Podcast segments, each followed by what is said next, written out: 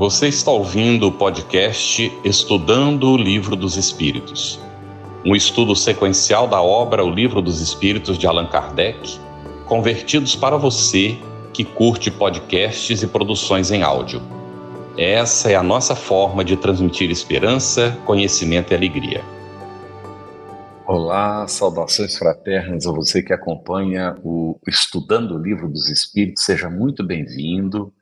Prepare as suas perguntas, os seus comentários, que nós aproveitaremos no desenvolvimento do nosso encontro hoje. A nossa querida Cristiane Drux está com problemas sérios de eletricidade, talvez não consiga entrar hoje, vamos sentir a ausência dela, vamos ver se ela consegue em algum momento entrar. Então, vamos boas-vindas aqui aos nossos convidados de hoje, Adriana Paula, que é coordenadora de, do Estudo Sistematizado da Doutrina Espírita, palestrante espírita, terceira vice-presidente da Federação Espírita do Piauí, diretora do Departamento de Estudos Doutrinários do Centro Espírita Irmã Sheila e Piripiri. Muito bem-vinda, Adriana. Também temos aqui o nosso querido Samuel Nunes Magalhães, que é palestrante espírita, autor de vários livros, colaborador da Federação Espírita Brasileira e do Centro Espírita Sem Fronteiras. Muito bem-vindo também, Samuel. Os nossos agradecimentos aos nossos parceiros de transmissão simultânea que fazem o nosso trabalho chegar mais longe. Somos muito gratos.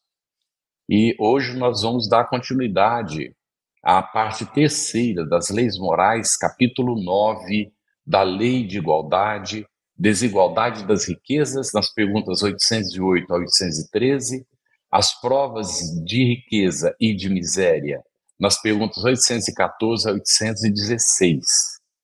Já damos início aqui com a desigualdade das riquezas, o primeiro tópico, perguntando para a Adriana Paula, questão 808. A desigualdade das riquezas não se originará das é, faculdades em virtude da qual uns dispõem de mais meios de adquirir bens do que outros? Olá, gente, boa noite, boa noite, Samuel. Prazer lhe conhecer. Não, lhe conhecia. Oi, Carlos, estivemos juntos recentemente em Brasília. Bom, é, os espíritos respondem a Allan Kardec com relação à desigualdade das riquezas, da origem né, dessas, dessa riqueza, se ela se origina das faculdades, em virtude de que alguns possuem, né, dispõem de mais meios de adquirir os bens e outros não, os espíritos são diretos a responder Allan Kardec dizendo sim e não. Né? O Carlos caiu, né? Deve ter, a internet dele deve ter caído aí. Eles dizem sim e não. Da velhacaria e do roubo, o que dizes? Os espíritos, eles colocam é, uma outra questão diante da questão que Allan Kardec né, os, o faz. Eles dizem que sim, essa, a desigualdade da riqueza ela se origina das faculdades, sim. E ao mesmo tempo ele diz não, porque em muitos momentos nós sabemos que esses bens ou essa riqueza ela se origina das artimanhas, da desonestidade, né, daqueles que a possuem. E ele ainda indaga Será que essa riqueza não é fruto do roubo, né? não é fruto da desonestidade? E aí a gente tem mais né, adiante, estendendo essa resposta, uma outra questão. Mas a riqueza herdada, essa não é fruto das paixões más? Né? Então, o que, que os espíritos dizem a Kardec? Que sabes a esse respeito? Busca a fonte de tal riqueza e verás que nem sempre é pura. Por quê? Porque ele diz na questão anterior que no nosso estado, na, no, na categoria de espírito e que nós, que todos nós nos encontramos, a maioria de nós adquire a riqueza através de velhas artimanhas, do processo da, da desonestidade, do roubo. É o capítulo 16 do Evangelho segundo o Espiritismo, que trata da questão da desigualdade da riqueza, fala, nos lembra né, desse processo de que muitos não são suficientemente é, é, é, é né, empreendedores, trabalhadores, né, dedicados para adquirir a riqueza e nem são prudentes o suficiente para conservá-la. Mas se a gente observa todo o cenário que nós vivemos no nosso planeta, a gente se dá conta de que, na grande maioria das vezes, as riquezas que chegam às nossas mãos, ou que chegam às mãos dos seres humanos, são frutos de artimanhas, de desonestidade, de injustiças e muitas vezes de roubo. E eles dizem: sabes, porventura, se não se originou de uma expoliação, ou seja, de uma fraude, né, de um processo violento ou de uma injustiça, mesmo, porém, sem falar da origem, que pode ser má, acreditas que a cobiça da riqueza, ainda quando bem adquirida, os desejos secretos de possuí-la o mais depressa possível, sejam sentimentos louváveis? E na grande maioria das vezes, o nosso desejo de adquirir bens materiais, muitas vezes mais do que nós necessitamos, né, adquirir a riqueza, normalmente vem junto ali, obviamente, um sentimento de avareza, de egoísmo, de inveja. Recentemente eu vi a doutora Kátia Marabuco dizendo em uma palestra, ela é da AME Piauí, que nós somos muito privilegiados, porque Deus nos deu a condição do meio termo. A gente nem é excessivamente rico, a maioria de nós, e nem é excessivamente miserável. Por quê? Porque quando se tem muito poder, muito dinheiro, muitos bens materiais, a gente passa pelas mais difíceis provações. Né? Normalmente a gente abusa de todas as paixões. E quando a gente vive extremamente na miséria, na pobreza, a gente se revolta contra Deus. Então nós devemos dar graças a Ele, porque nós vemos ali no meio termo. Né? A gente nem é rico demais e nem é pobre demais. E ela até brincou: a beleza excessiva também é um patrimônio muito perigoso, assim como a feiura também excessiva, né? Então a gente está ali todo mundo no meio termo, está no meio do caminho. Então por isso que a gente precisa pensar se por trás desse nosso desejo de possuir a riqueza, a cobiça da riqueza, não tem aí os desejos secretos Quanto de nós às vezes sonhou, ah, se eu ganhasse na Mega Sena sozinho, eu iria fazer isso, fazer aquilo, né, ia construir tal obra e tal, mas o primeiro beneficiado seria eu mesmo. Então tem sempre esse sentimento do egoísmo. E os espíritos dizem a Kardec, ainda encerrando a 808, é, sejam sentimentos, é, ele, ele indaga se não seriam esses sentimentos louváveis, né, aqueles que nos movimentam, nos movem na direção da riqueza, isso que Deus julga, e eu te asseguro que o seu juízo é mais severo que o dos homens. Ou seja, Deus sabe de todas as coisas. Ele é a inteligência suprema. Então, se nós não temos todo esse patrimônio, todo, todos esses recursos materiais em nossas mãos, é porque em algum momento já tivemos e não soubemos fazer bom uso, ou em algum outro momento teremos, quando estivermos preparados para lidar com uma prova tão difícil.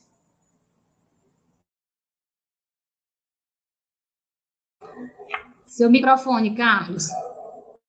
Sim. É, Samuel, gostaria que você comentasse, mas aqui já, inclusive, considerando essa pergunta da Olga Batista de Souza, pode-se afirmar que as desigualdades sociais e das riquezas têm como alicerce o orgulho e o egoísmo? O homem pode amenizar essas desigualdades, caso queira? Boa noite a todos, boa noite, Diana também, é um prazer conhecê-la. O que os espíritos nos dizem é que as desigualdades é, que existem, elas são muito em função é, da aptidão de cada indivíduo, é, dos seus compromissos, do planejamento é, que fez, do gênero de provas que está é, atravessando. Então, essas desigualdades, elas são naturais porque elas fazem parte das provas onde nós vamos aprender com elas a lidar é, com esse erário de, que podemos chamar de erário divino. Mas eles nos alertam também que a, o excesso, a miséria e muitas vezes essas questões, sim, elas têm alicerce no orgulho e no egoísmo. O que há é a prova da pobreza ou a prova da riqueza mas nós vamos encontrar pessoas que não têm sequer o necessário mesmo para viver, e isso não é em função de um planejamento divino. Essa parte é função do orgulho e do egoísmo. Inclusive, que nós vimos em questões anteriores, onde os espíritos respondendo a Allan Kardec dizem que a sociedade precisa cuidar daqueles que são frágeis, daqueles que não têm mais força, que tem dificuldade, ou seja, tanto aqueles que chegaram em idade avançada, como aqueles que já trazem consigo é, enfermidades congênitas que os impedem de, de, de, trabalhar, e em não tendo famílias, a sociedade precisa assistir. Então, nem sempre tudo é, depende da atividade do espírito em si, aquele que passa pela prova, mas também da sociedade. Aí vem o orgulho e o egoísmo que determinando é, as calamidades é, sociais que nós vemos muitas vezes. Muito bem. Nós vamos já já para 809, mas colocamos aqui que o Dani Corsendey Collier colocou. Boa noite a todos. Consegui chegar ao encontro ao vivo, muito feliz, aprendendo muito a cada é, seria cada estudo, não é cada encontro. Não é bem uma aula, viu, gente? Isso aqui é mais bem um estudo, né? uma troca de experiências. E é maravilhoso. Muito obrigado, Dani, por sua manifestação. Estamos felizes que você também agora esteja junto com a gente aqui acompanhando ao vivo, né?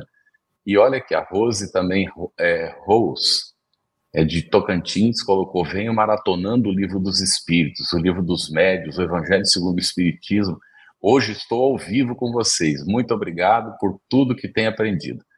Agradecer juntos, né, a Kardec, aos bons espíritos que nos trouxeram essa doutrina maravilhosa que a gente pode estudar e aos nossos convidados que fazem a diferença aqui nesses momentos de conversa. E Adriana, aos que mais tarde herdam uma riqueza que inicialmente foi mal adquirida, alguma responsabilidade cabe a eles por esse fato? Olha, é, antes de a gente responder essa pergunta, eu estava meditando sobre o que o Samuel estava falando, né? E lembrando que a gente não consegue compreender muito bem todo esse processo da desigualdade da, da riqueza se a gente considera apenas a vida atual. Se nós não considerarmos a reencarnação, se nós não considerarmos a vida sob a perspectiva né, desse processo do renascer, sobre esse processo das múltiplas existências, da pluralidade das existências, a gente não consegue compreender todo esse processo das desigualdades, né, da riqueza.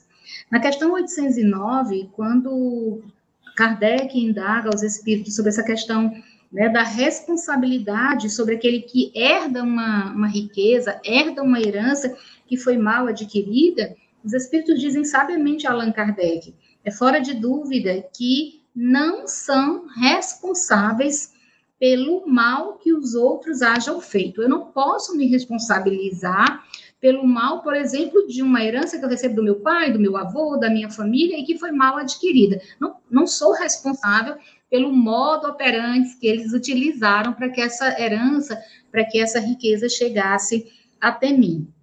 Sobretudo, e aí ele diz, especialmente se eu ignoro, né? Se nós ignoramos ah, os meios pelos quais aquela riqueza foi adquirida, como é natural que aconteça, como ele diz aqui. Mas fica sabendo que muitas vezes a riqueza só vem ter as mãos de um homem para lhe proporcionar ensejo de reparar uma injustiça. Então, se uma riqueza chegou até a minha mão, se determinado patrimônio chegou à minha mão, é meu dever, né, como cristão, como ser humano, reparar as, injustiças que, porventura, tenham sido acometidas em nome daquele bem, daquele patrimônio. E como a gente viu na anterior, a maioria dos, das riquezas, a grande parte né, dessas fortunas que, que se acumulam no planeta Terra, a maioria delas foi conquistada através de expoliações, da velhacaria, como ele diz, das artimanhas, das desonestidades, das injustiças. Então, é nosso dever, é dever daquele que possui a riqueza em suas mãos e reparando a injustiça. E os Espíritos ainda dizem, feliz dele, se assim o compreende. Né? Se tem o recurso em suas mãos, se tem ali o patrimônio em suas mãos e compreende que é seu dever reparar as injustiças. Feliz dele se assim o compreende. Se a fizer em nome daquele que cometeu a injustiça, a ambos será a reparação levada em conta. Ou seja, se utiliza esse patrimônio, utiliza esses bens para reparar as injustiças, isso irá beneficiar aquele que a herdou e aquele que a construiu. né? Porque a justiça de Deus é maravilhosa. A ambos será a reparação levada em conta, porquanto não raro é este último quem a provoca. Ou seja, este que está com os bens em suas mãos, aquele que herdou o patrimônio, é quem irá provocar a reparação das injustiças cometidas, muitas vezes em nome da aquisição de um patrimônio. Na grande maioria das vezes, construído em nome da nossa cobiça, né, da nossa nosso materialismo de, desmedido, né, do egoísmo, do orgulho. E é isso. Muito bom. A Maria Lúcia Ferreira disse: o assunto abordado hoje é justamente o que estou estudando no Evangelho no Lar. Olha que coisa boa, não é? Aí um estudo vai complementando o outro, a gente vai enriquecendo, não é? Maravilha isso. E a Solange Ferreira comentou: percebemos que a falta de humildade é egoísmo. Além do apego e reverência ao poder e ao dinheiro, leva à falta de amor aos nossos irmãos. De fato, nós enfrentamos uma luta tremenda muitas vezes, não é? Porque até está no Evangelho, apresente-se um rico, né, cheio de, podri, de, de podridão e é logo venerado, mas apresenta-se um pobrezinho, humilde, e ninguém nem às vezes vê, ou às vezes até sente-se incomodado com a presença da pessoa, não é? E isso tem que ser trabalhado ao longo do tempo dentro de nós mesmos. Mas, Samuel, 810 agora sem quebra da legalidade. Quem quer que seja é, pode dispor de seus bens de modo mais ou menos equitativo.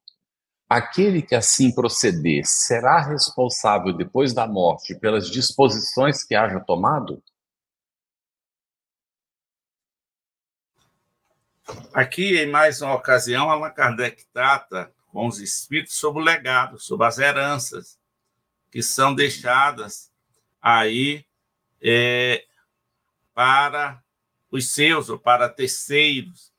E a pergunta é, logicamente, que a lei humana permite que é, possa ser distribuído da maneira que deseje, embora existam alguns é, elementos que determinam deter, é, é, certas posições. Mas quem vai destinar aquilo que lhe pertence, o que amealhou em vida, ou que teve em suas mãos, tem essa liberdade. E a pergunta é: é distribuindo é, da maneira que desejar, ele tem responsabilidade sobre o que vai acontecer com o emprego dessa fortuna?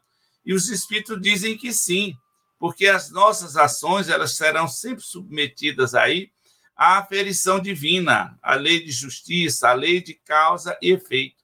Então, se é sabido que destinar tais recursos a determinadas pessoas em maior quantidade ou menor quantidade, isso pode causar prejuízo, trazer problemas para essas pessoas, para quem está à sua volta, para a sociedade, enfim, logicamente que serão responsabilizados é, por isso, porque nós temos o bem e nós vamos destinar. Então, precisamos fazer isso é, com critério e vendo realmente o bem, vendo realmente o benefício.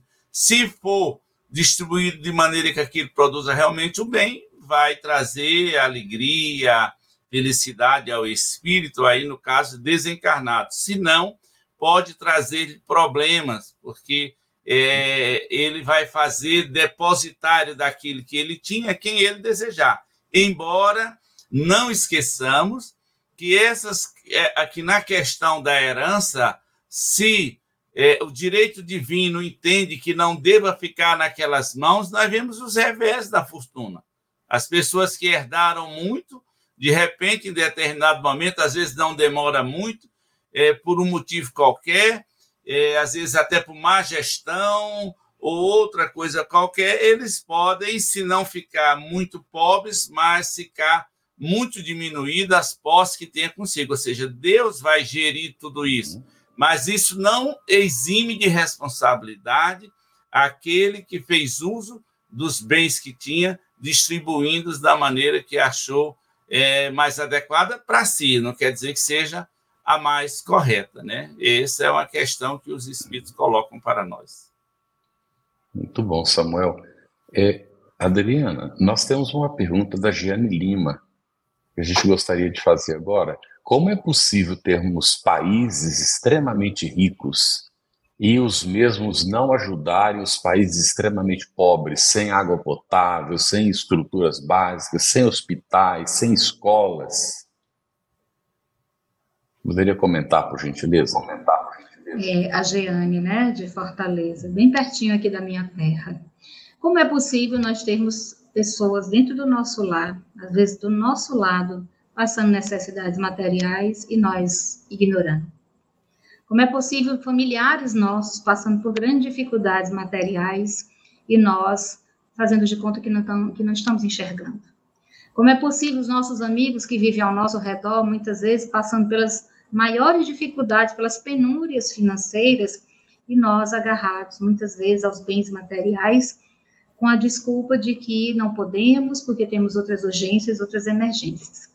Se nós avaliarmos a condição individual de cada um de nós e pensarmos no egoísmo, que muitas vezes é o que nos conduz, na grande maioria das vezes, é o condutor das nossas decisões, é o condutor muitas vezes das nossas vidas. Se nós pensarmos sobre essa perspectiva no campo individual, nós podemos estender isso para o campo, para um campo muito maior, para o campo planetário. Né? A gente pode perceber como as, as grandes nações elas não auxiliam as, naço as nações com as suas dificuldades por uma perspectiva também do egoísmo.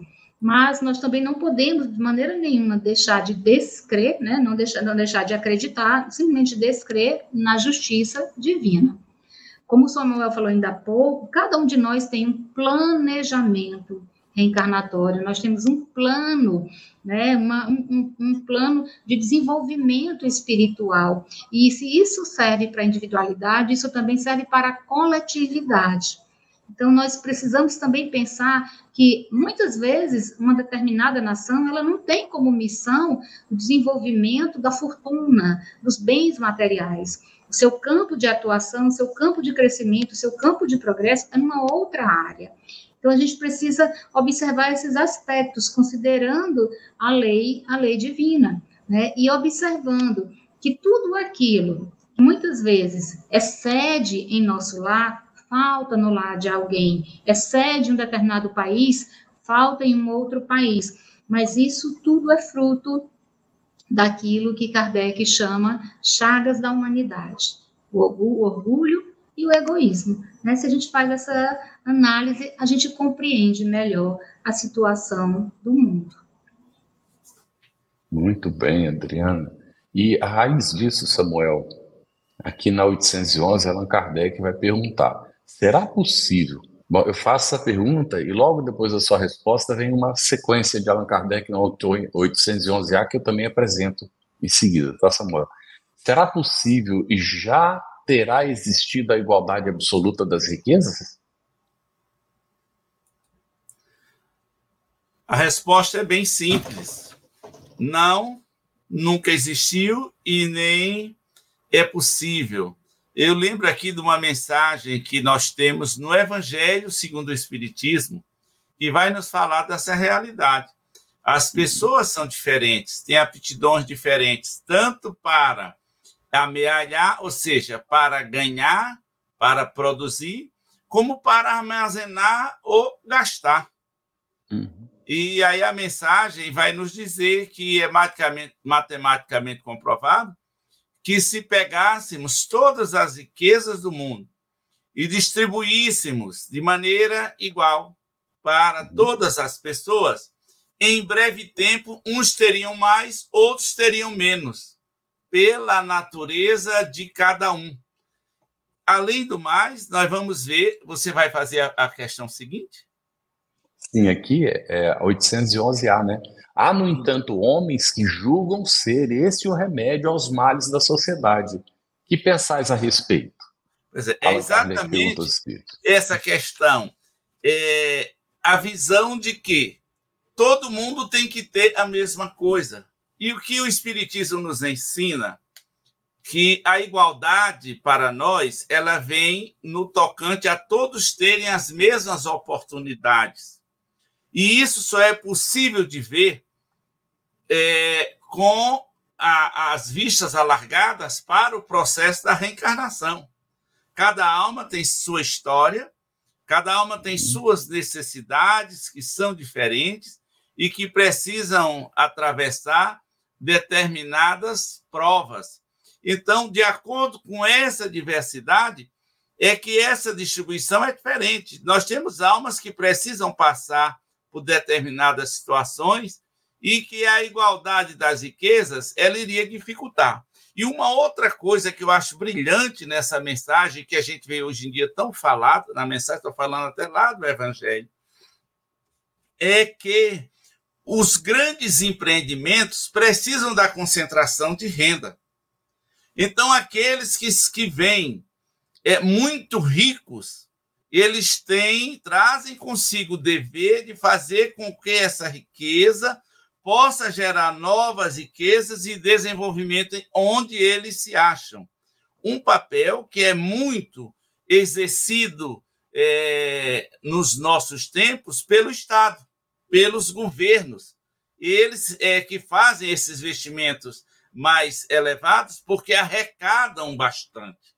Então, quem tem essa condição tem esse é, tem esse propósito. E aqueles que não têm vão aprender aí os recursos da humildade, como a gente vai ver nas questões seguintes. Mas essa igualdade de riqueza nunca existiu e não é possível existir. Estamos falando da terra. Porque Isso. nos mundos superiores as coisas serão tratadas diferentes quando os espíritos estiverem inteiramente desmaterializados, ou seja, sem essas questões ligadas às coisas, digamos assim, temporárias, efêmeras, é, elas todas deixarão de existir e todo mundo vai ter a, a mesma quantidade de coisa, que todos vão se sentir, digamos assim, herdeiros do universo e ao mesmo tempo não vão ter nada, porque aquilo é da uhum. coletividade. Para isso nós precisamos crescer moral e espiritualmente e intelectualmente. Muito bom, Samuel. Aí uma, uma visão de futuro, né, gente? Quando nós vamos nos desprendendo da matéria e nos desapegamos das coisas, então tudo é patrimônio de Deus, nosso Pai, nós somos seus filhos, somos herdeiros de tudo, mas nada nos pertence. Nós usamos o que é necessário e justamente no trabalho em benefício do próximo, que será a nossa função no futuro, né? Servir, cooperar da obra divina. E aqueles que defendem, Carlos, assim que é, seria a solução do mundo, que os espíritos dizem que não é, os espíritos dizem que ou eles estão enganados ou estão usando de má fé. E nós sabemos que tratando, em se tratando de governos, de formas de governo, nós vamos sempre ter uma caixa que se beneficia mais. Uhum. Isso é da natureza da Terra. Então essa igualdade, ela não existirá jamais na nossa Terra, uhum. até que haja mudanças. Muito bom. Adriana, agora é, vai ser sua vez. De novo tem um desdobramento. Faça a primeira pergunta, em seguida o desdobramento dela para você. 812, primeiro, Allan Kardec diz assim: por, por não ser possível a igualdade das riquezas, o mesmo se dará com o bem-estar? Kardec é tremendo essa é uma pergunta interessante, não? né? É, é, essa, essa é. é. uma pergunta interessante, porque a gente associa é, bem-estar com patrimônio, com dinheiro, com riqueza, com poder. E os espíritos dizem Allan Kardec que não, né?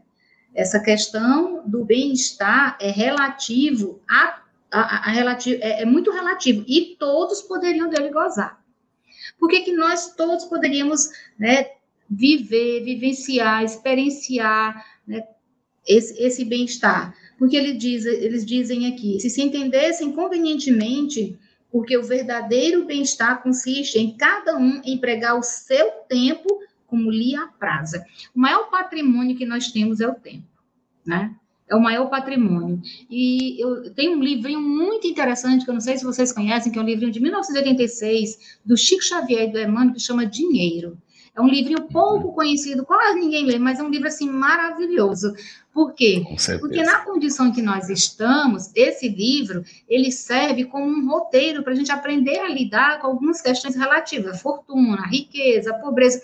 E nesse livro, o Emmanuel diz que o trabalho é o talento comum que todos nós temos.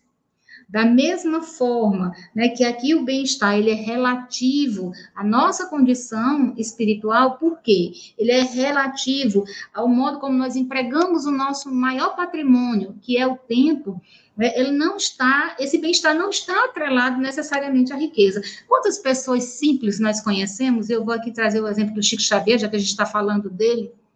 Quantas pessoas simples nós conhecemos que vivem a vida né, de uma maneira muito, muito, muito, muito gratificante, levam uma vida muito simples, mas que vivem e convivem com as outras pessoas em estado de bem-estar. E não tem dinheiro, é, não tem dinheiro sobrando, muitas vezes, pelo contrário, passam muitas dificuldades e as, ainda assim conseguem manter esse bem-estar aonde quer que elas se encontrem. É só lembrar do Chico. Né? Se a gente lembra do Chico Xavier, a gente tem um exemplo magnífico de alguém que não possuía bens materiais, ele dizia, inclusive, que a própria vida dele havia sido desapropriada dele, né? E ainda assim, era aquela criatura com aquele magnetismo maravilhoso que nos fazia sentir bem ao redor dele, e aonde quer que ele estivesse, ele conseguia construir esse bem-estar. Por quê?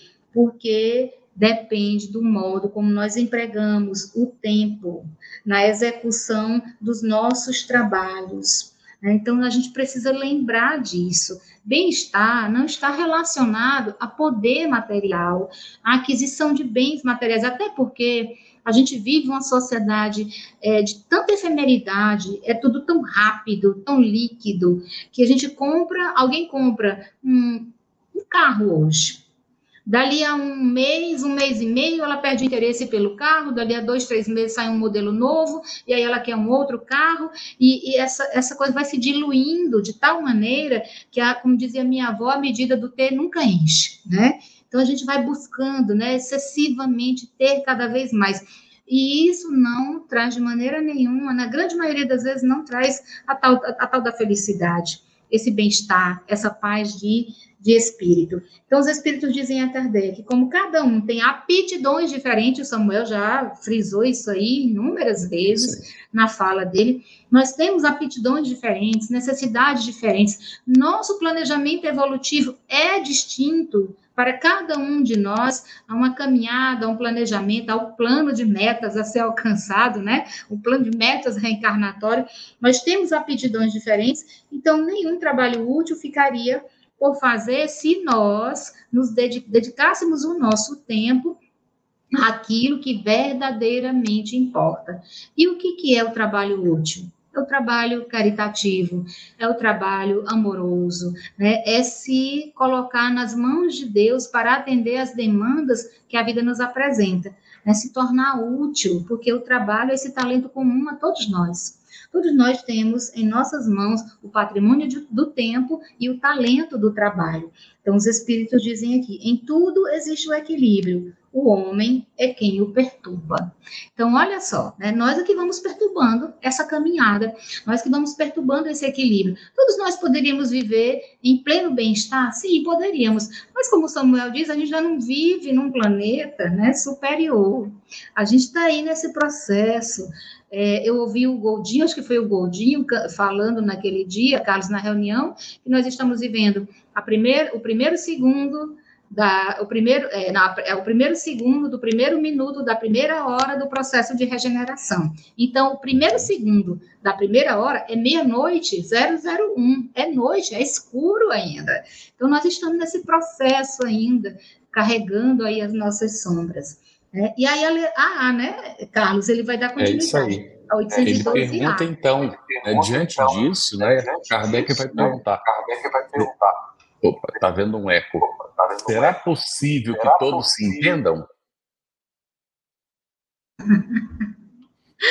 Olha só o que, que o Kardec responde, né? Diante dessa, dessa variedade de, de aptidões que nós temos, que todos nós temos, diante desse cenário, dessa busca incessante do bem-estar, e a gente vive hoje uma sociedade que, que tem buscado muito essa coisa do conforto, né? A gente vive um conforto excessivo, se a gente olha, quando eu lembro da minha avó passando roupa com ferro a brasa, e hoje a gente tem uma passadeira a vapor, né? a gente vive assim um conforto tão tão grande que parece que um ferro é uma coisa assim da época das cavernas, né? E não faz tanto tempo assim. A gente vive um excesso de conforto e a gente vai se acomodando a esse conforto. A gente se acomoda tanto e o ser humano tem essa coisa de se acomodar que muitas vezes a gente tem dificuldade de trocar o lado de dormir na cama. E a gente não gosta de mudar o lado de dormir na cama, de tão acomodadinho que está ali aquele espaço. Então, essa coisa, né, de que, será que um dia a gente vai se entender? Será possível que todos nós um dia iremos nos entender com relação a essa questão do bem-estar, da administração, dos bens materiais? Os espíritos dizem a Kardec, os homens se entenderão quando praticarem a lei de justiça. Ou seja, nós só conseguiremos nos entender quando nós tivermos vivido todo o evangelho de Jesus. Porque, na realidade, quando ele veio ao mundo trazer o manual da nossa renovação, o roteiro da nossa autoiluminação, ele trouxe ali aquele código divino que serve para nós como farol luminoso para a nossa evolução, para a nossa melhoria. Nós vamos entender. Quando a gente conseguir praticar a lei de justiça, qual é a lei de justiça? Amar a Deus sobre todas as coisas e ao próximo como a nós mesmos. Então, nós precisaremos viver o Evangelho de Jesus para poder nós nos entendermos. Então, isso vai demorar um pouquinho ainda, eu acho, sabe, Carlos? É, com certeza. Ainda é uma, é uma saga ainda que nós temos que enfrentar, né? Como você disse, foi a, a primeira vez que eu ouvi falar isso o Godinho, mas outros oradores depois já, já ouvi comentando também. que nós estamos no primeiro segundo, do primeiro minuto, da primeira hora da regeneração, né? E, e de fato, nós estamos nesse momento de luta de superação ainda das nossas limitações, para inclusive vencer as nossas imperfeições, e não vai ser de uma hora para outra, não, é preciso lutar. Se nós estamos indo no primeiro segundo e a regeneração, né, segundo Bezerra de Menezes informou através de Valdo Franco, no centenário de Chico Xavier, quando nós estávamos fazendo o congresso em Brasília, do centenário, Bezerra disse que os espíritos espíritas reunidos naquela ocasião chegavam à conclusão de que a Terra adentrava o período da regeneração. De 2010 a 2023 já se passam 13 anos. E nós estamos no primeiro segundo, do primeiro minuto. Então, significa que precisamos fazer o nosso esforço, não é o nosso trabalho. E Samuel, a Olga Batista de Souza, ela colocou uma pergunta que há pessoas que têm medo de ajudar e no final ser um necessitado, ou seja, por ajudar os outros acaba também ficando né, na, numa situação de, de dependência. Esse medo é egoísmo ou imaturidade espiritual? Olha, essa questão, logicamente, cada um vai ter que avaliar por si, vai saber o que é, uhum. anda dentro de si. Mas, à primeira vista, é uma e outra coisa. É um egoísmo, porque não se preocupa com o outro, deixa de ajudar, está pensando somente em si, porque poderá vir a ser o necessitado, o que é, digamos assim, mais agravante ainda, ainda nem é o necessitado, mas já está prevendo. E é uma imaturidade espiritual por não ter essa compreensão, que é um egoísmo, não resta a menor dúvida. Agora, pode não ser a única causa.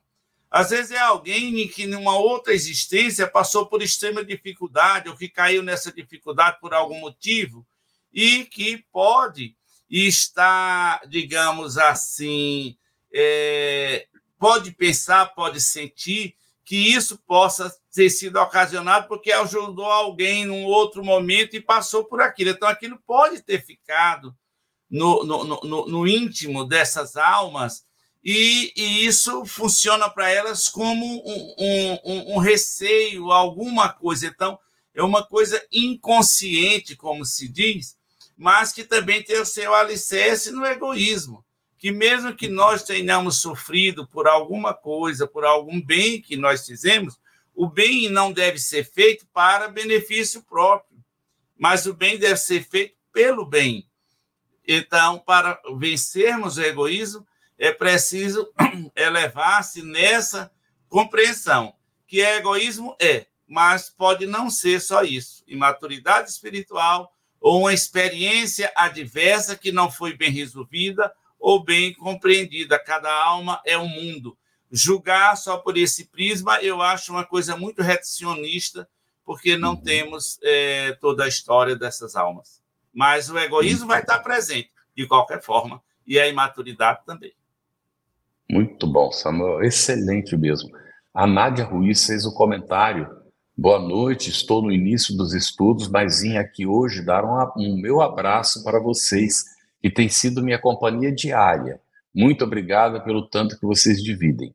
Nosso agradecimento, Nádia, por sua manifestação, uma alegria muito grande. Nós nos sentimos assim abraçados, né? Quando acontece uma manifestação assim como essa de acolhimento e você também se sinta acolhida. Muito bem-vinda.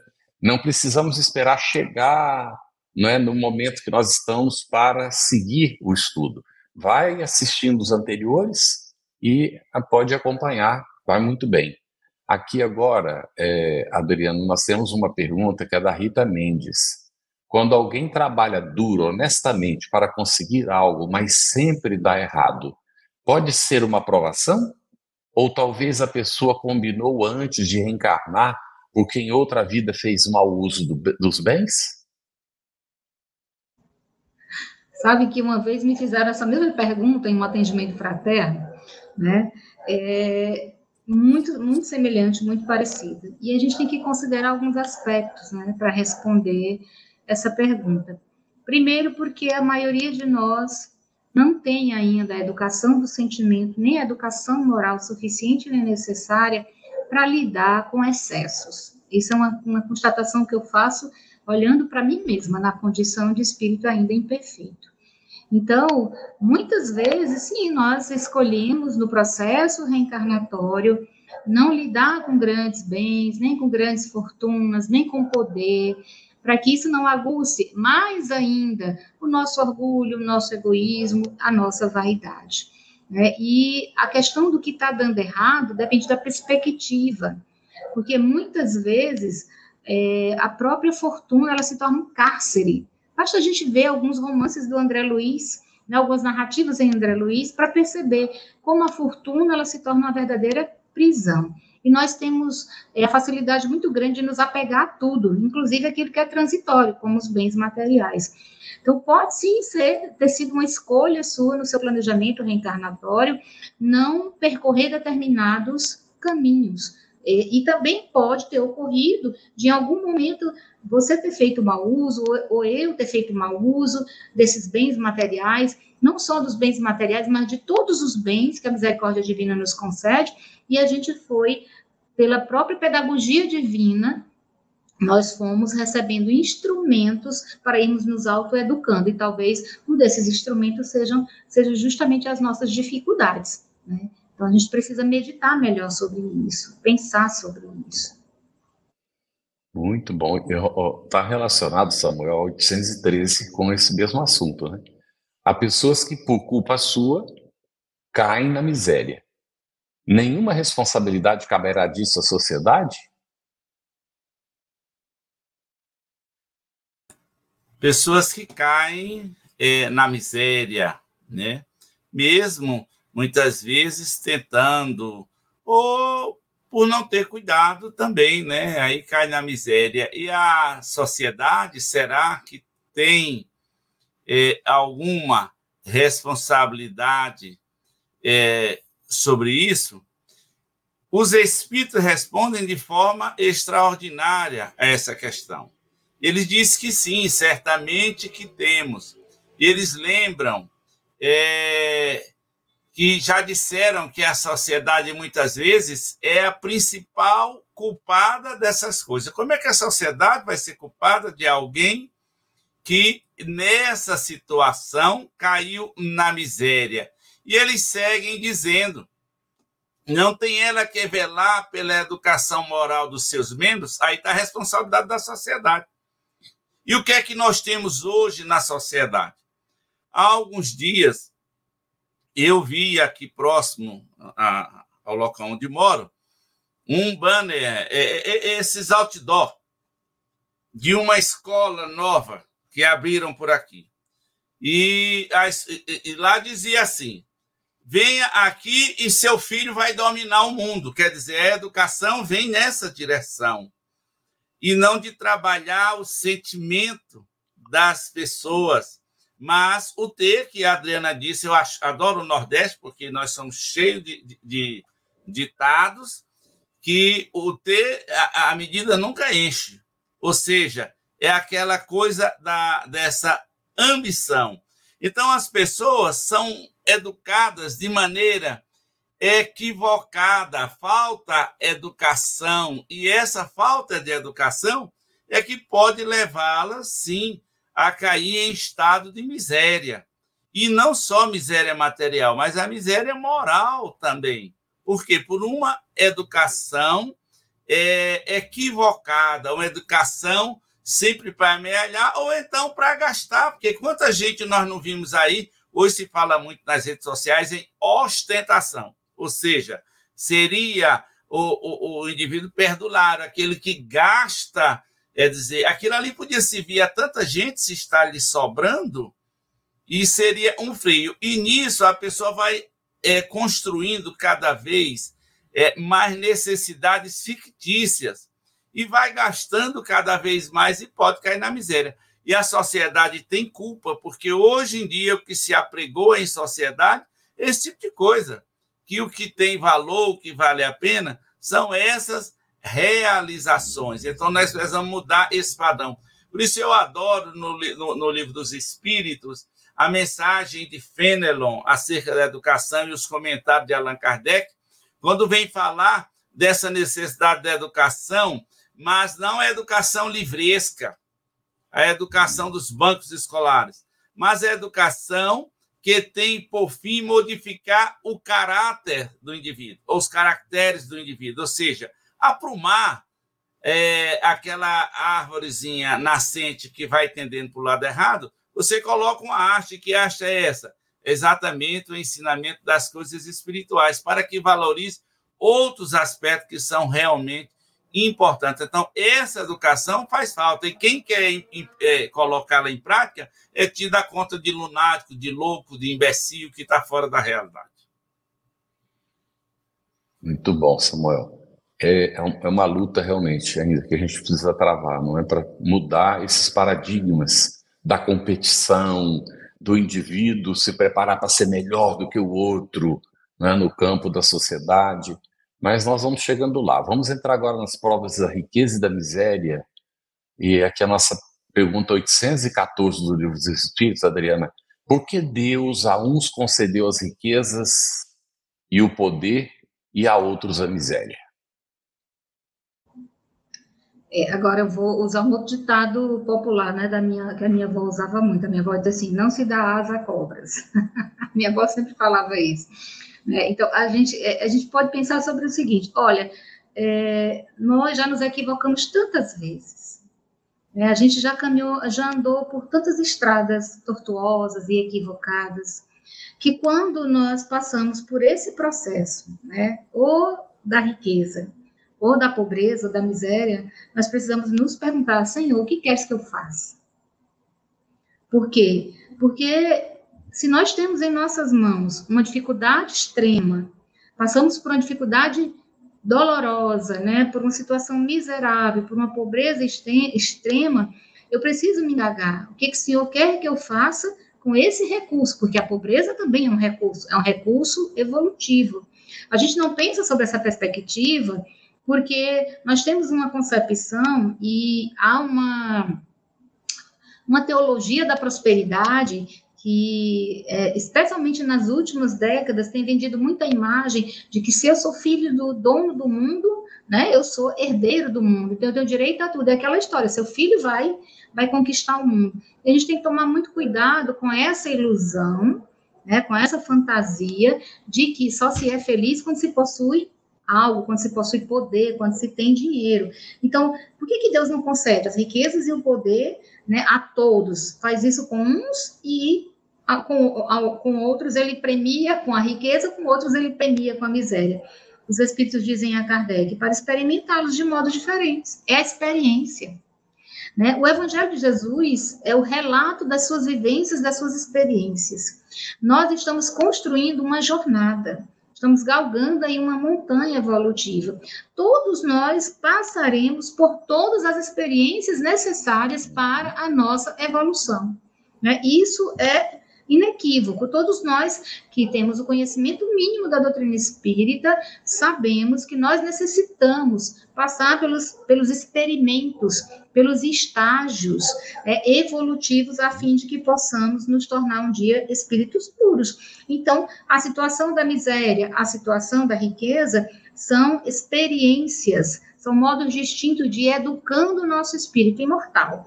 Por isso que os espíritos dizem a Kardec, além disso, como sabeis, essas provas foram escolhidas pelos próprios espíritos. Nós escolhemos as provas, né? Quando nós não temos condições de fazer essas escolhas, aqueles que nos amam profundamente escolhem considerando a nossa condição, a nossa capacidade de execução da tarefa, porque não se dá um fardo maior do que a gente pode carregar, né? Então, essas provas são escolhidas por nós mesmos e nelas normalmente só sucumbimos porque buscamos frequentemente o gozo e o prazer. A gente está o tempo todo se maldizendo, se reclamando quando a coisa fica mais difícil, quando a situação para a gente fica mais apertada. Né? Normalmente nós estamos insatisfeitos com o nosso trabalho, estamos insatisfeitos com o nosso salário, estamos insatisfeitos com a nossa casa. Tem uma casa que é uma casa maior, tem um carro que é um carro mais novo. Então a gente e a gente vive uma sociedade da comparação. Samuel falando das redes sociais, da questão da ostentação, a gente não vive só a sociedade da ostentação, mas a gente vive a sociedade da comparação. Especialmente nas redes sociais, as pessoas estão o tempo todo se comparando umas às outras. E isso causa um processo de adoecimento mental tão grande que a gente não tem noção do quanto isso tem adoecido mentalmente as pessoas, né? Por quê? Porque nós vivemos nessa ambição, nessa ansiedade muitas vezes desmedida de querer possuir aquilo que não está no nosso projeto reencarnatório. Não está.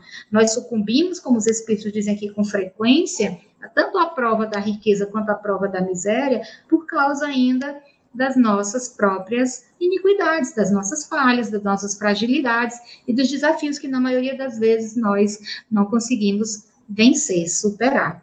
Mas riqueza e pobreza são experiências do espírito imortal. Muito bem. E aí, Samuel, diante dessa resposta muito bem apresentada, qual das duas provas, Kardec pergunta no 815, é mais terrível para o homem? A da desgraça ou a da riqueza? É, eu estava, enquanto a Adriana estava falando a propósito dessa da questão anterior, eu lembrei de um amigo, tempo lá de, de juventude, quando conheceu o livro dos Espíritos, né, ter chegado à doutrina, e tomou conhecimento que o Espírito escolhe o gênero de provas, ele disse que já sabia qual gênero de prova que ele ia querer na próxima encarnação. E nós acertamos qual? Ele disse, eu quero vir rico e bonito na outra encarnação que ele queria vir, né?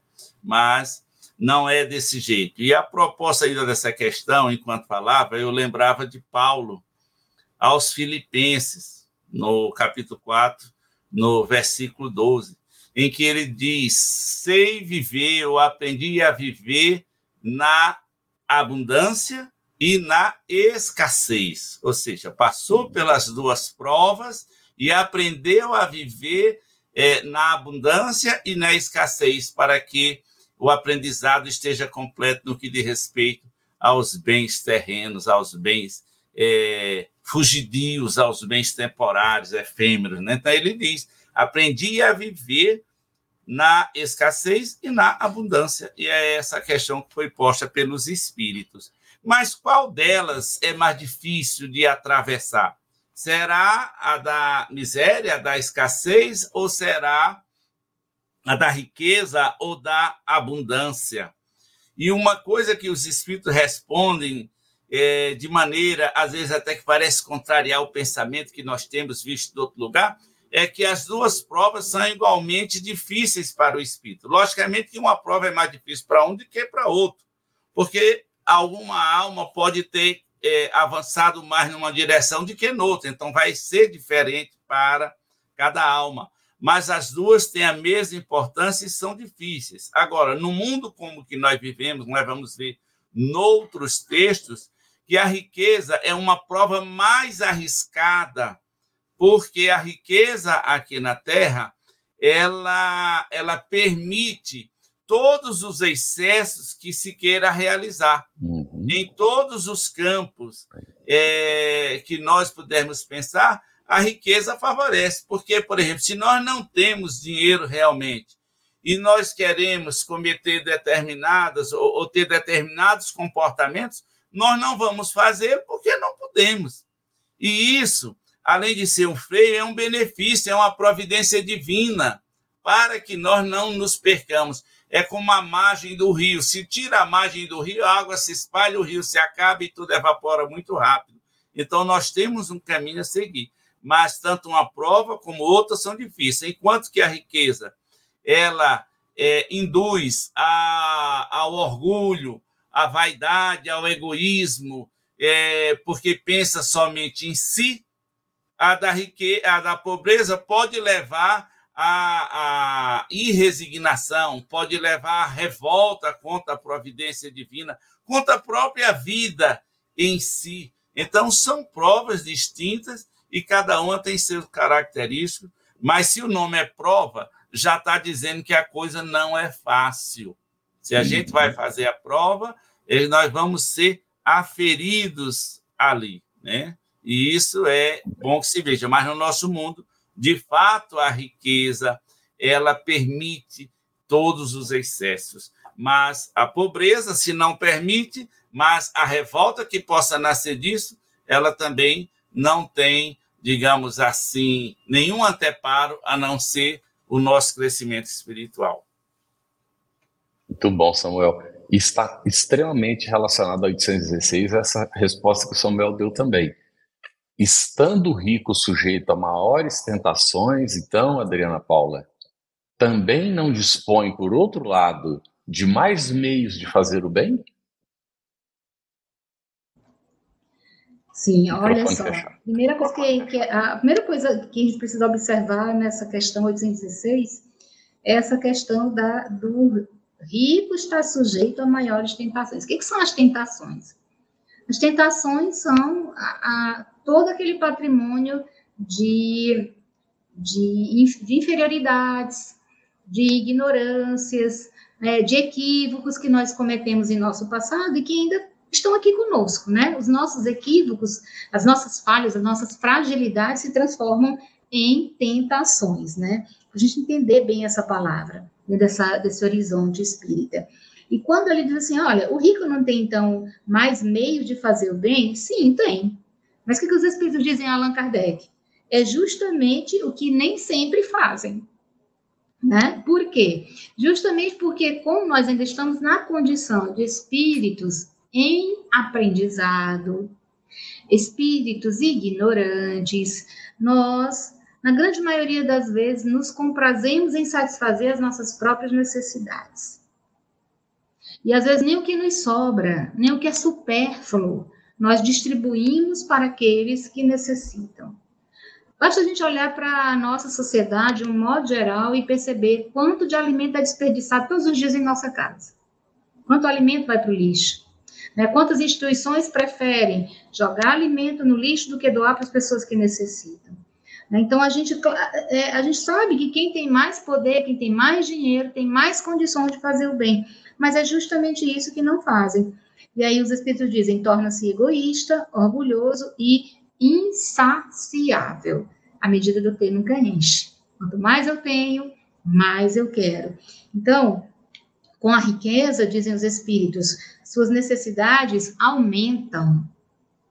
Olha só, suas necessidades aumentam e ele nunca julga possuir o bastante para si unicamente. Ou seja, tudo que ele possui unicamente para si é insuficiente. Eu lembro de um estudo que nós fizemos aqui com o Carlos também sobre o que era necessário e o que era útil, né?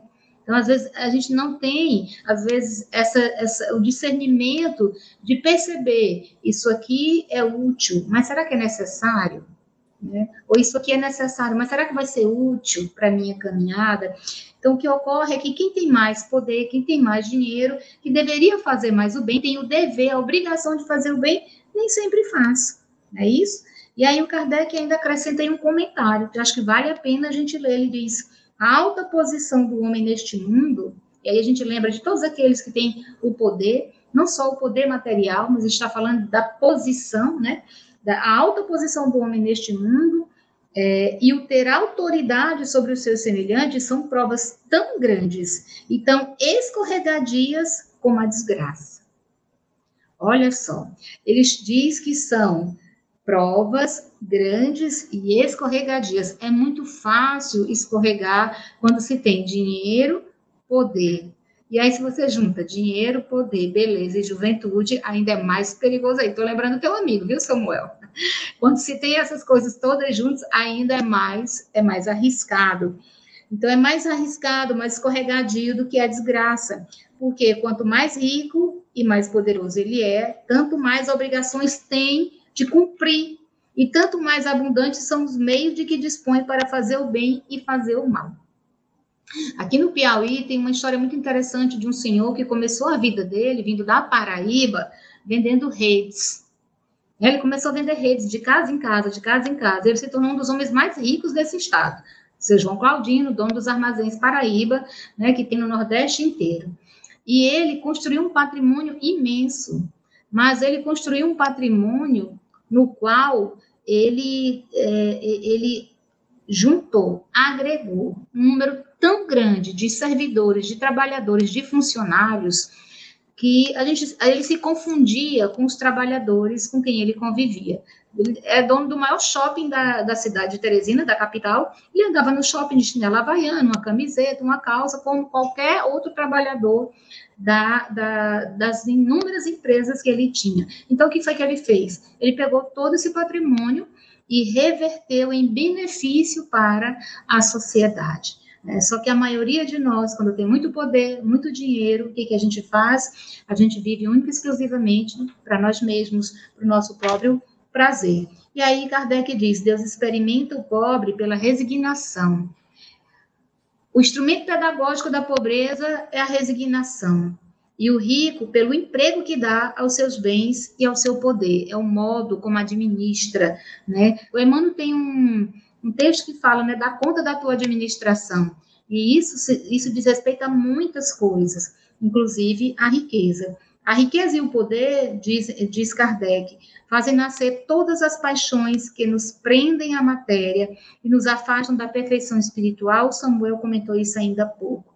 Por isso foi que Jesus disse: Em verdade vos digo que é mais fácil passar um camelo por o fundo de uma agulha do que entrar um rico no reino dos céus. Por quê? Porque a aprovação é muito grande, né? O desafio é muito grande. Não é impossível, né? Mas é muito difícil na atual situação em que nós nos encontramos, né? Nesse patamar espiritual em que nós nos encontramos. É muito difícil, muito difícil mesmo.